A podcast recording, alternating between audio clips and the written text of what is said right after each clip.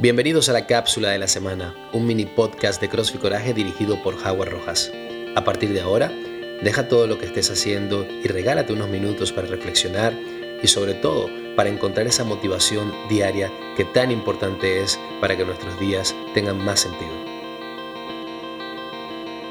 Muy buenas familia Coraje, bienvenidos a este mini programa que hemos creado bajo el nombre de la cápsula del bienestar y la cápsula del bienestar se ha creado, mm, creo que pensando mucho en los mensajes del día que damos en el box.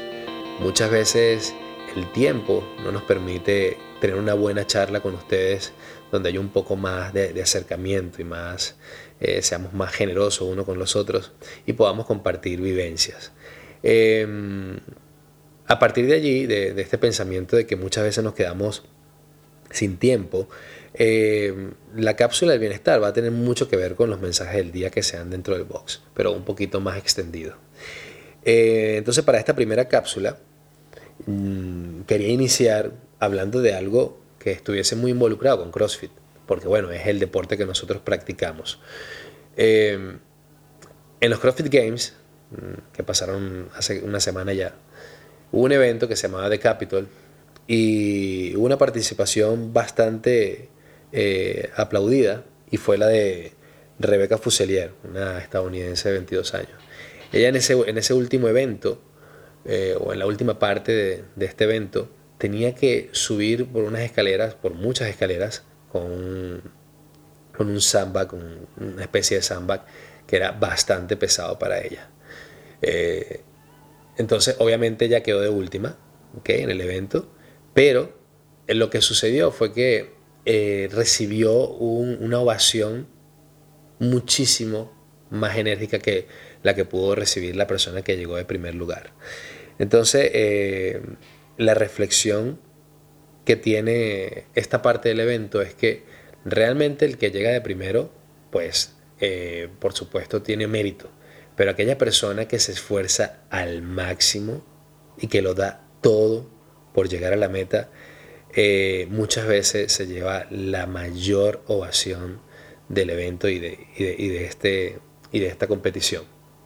Y yo creo que la reflexión que hay aquí es, realmente tenemos que ser motivadores en la vida. Es decir, eh, Rebeca Fuselier tuvo a sus motivadores. Muy probablemente si ella hubiese hecho este evento sola, donde no hubiese estado nadie, le hubiese costado mucho más. Pero recibió esa energía ese cariño, esa generosidad de parte del público. Y créanme que eso que tuvo que haber sido una dosis de adrenalina increíble para ella. Entonces, esas son cosas que mm, transferidas a la vida normal, a la vida cotidiana, deben ser así, de, alguna forma deben ser así. Eh, tratar de impulsar a esas personas que realmente vemos que están lastradas por, por el aburrimiento, por la monotonía, por lo que sea, y, lastrar. Eso pasa mucho en, los empleos donde tienes mucho tiempo. Los empleos donde las personas tienen mucho tiempo pasado, mucho que vives aburrido de hacer siempre lo mismo. muchas veces necesitamos esa especie de motivación, alguien que te diga, vamos, tú puedes, un poquito más, siempre se puede dar algo mejor, siempre podemos hacerlo un poco mejor. Eso eh, nosotros en las clases lo, lo predicamos bastante y es importante que cuando estemos entrenando, seamos motivadores. Es decir, cuando tú termines tu WOD, eh, entendemos que tu entrenamiento ya terminó, pero el WOD no se ha terminado. Entonces tienes que estar allí con tus compañeros, gritándoles, impulsándolos, dándole una voz de aliento, algo que, los motive para continuar y poder terminar su WOD. Eso es indispensable. Nosotros eh, muchas veces es, normal que tú cuando terminas un entrenamiento estés súper agotado y lo que quieras sea tirarte al suelo y descansar, ¿no? Pero también hay que pensar en esa otra parte que se está quedando allí, eh, luchando cada segundo, cada minuto del WOD para terminarlo, y mientras tú estás en el suelo descansando. Entonces creo que nosotros cuando comenzamos una clase de 12 personas, la terminamos con 12 personas y nosotros somos, nosotros nos complementamos con nuestros compañeros y nuestros compañeros se complementan con nosotros.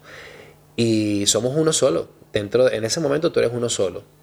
Sí, hay que descansar, respira, pero en lo que puedas, párate y motiva a tus compañeros para que terminen también. Eso es algo muy bonito, eso demuestra eh, una bondad por parte de nosotros mm, ejemplar y creo que debe ser practicado no solamente dentro del entrenamiento, sino en cualquier parte. Practicar esa generosidad, esa motivación, esa complicidad con las personas, esa, esa energía de equipo que deberíamos tener cuando, cuando, cuando trabajamos en grupos, en una empresa grande, en tu departamento, en nosotros en el box como staff, ustedes en el box como compañeros de clase.